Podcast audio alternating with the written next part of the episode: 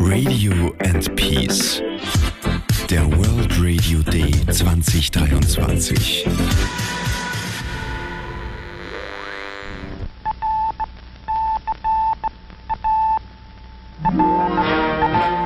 Die Entwicklung des Hörfunks im 20. Jahrhundert ist gekennzeichnet vom düsteren Aufstieg zum Propagandainstrument während des Zweiten Weltkriegs hin zum Medium der Massenunterhaltung in der Zeit danach.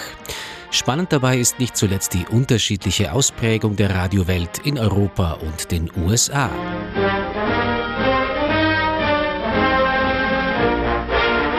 Die Entwicklung des Radios in Europa und den USA unterscheidet sich von Beginn an deutlich, insofern als es in den USA bereits von Anfang an eine Gestaltung von unten gab. Lokale Radiosender in improvisierter Form gibt es bereits ab den 1920er Jahren, landesweite Sender dagegen lange nicht. In den meisten europäischen Ländern dagegen übernimmt der Staat schnell die Kontrolle über die Sendungshoheit. Für die Nationalsozialisten etwa ist es darum nach ihrer Machtergreifung 1933 nicht allzu schwer, das Radio zu einer Propagandamaschine auszubauen. Der Rundfunk ist das modernste und ich darf wohl auch sagen, das erfolgreichste Massenbeeinflussungsmittel. Wir haben auch keine Angst, das Wort Tendenz zu gebrauchen.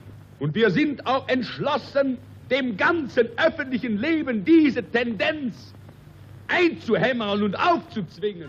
Nach dem Ende des Zweiten Weltkriegs werden auf der Kopenhagener Wellenkonferenz im Jahr 1948 die Frequenzen neu verhandelt.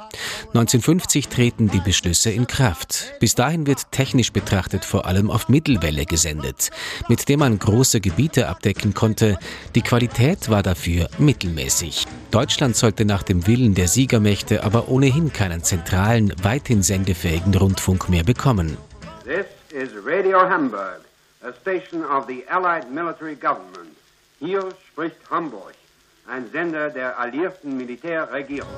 Die Alternative UKW, die Ultrakurzwelle. Mit ihr kann man nur kleine Gebiete erreichen, dafür aber in ausgezeichneter Qualität. In Österreich soll 1953 das erste UKW-Programm vom Sender Wien-Kahlenberg ausgestrahlt werden. Allerdings legen sich die USA zunächst quer, da man befürchtet, das Radio könnte von den Kommunisten unterwandert werden. Erst nach mehrwöchiger Beobachtung geben sie schließlich das Okay. Der Einführung der UKW als Standard ist es auch zu verdanken, dass 1964 sowohl in Deutschland als auch in Österreich die erste Sendung in Stereo übertragen werden kann. Mitte der 1950er gibt es allerdings nur wenig Publikum für die UKW-Sender, da die Geräte dafür sehr teuer sind. Mit dem Beginn des Wirtschaftswunders ändert sich das aber schlagartig. Bald steht in praktisch jedem Haushalt ein Radio, das einen der drei öffentlich-rechtlichen Sender Österreichs empfangen kann. Die positionieren sich inhaltlich zunächst noch deutlich wortlastig. Bis in die 90er Jahre verfügen die Bundesländerstudios sogar noch über Literaturabteilungen. Mit der Liberalisierung des Rundfunks rückt dann aber immer mehr die Musik in den Vordergrund. Mehr darüber gibt es morgen zu hören. Johannes Romberg, Radio Superfly. Superfly, der UNESCO World Radio Day.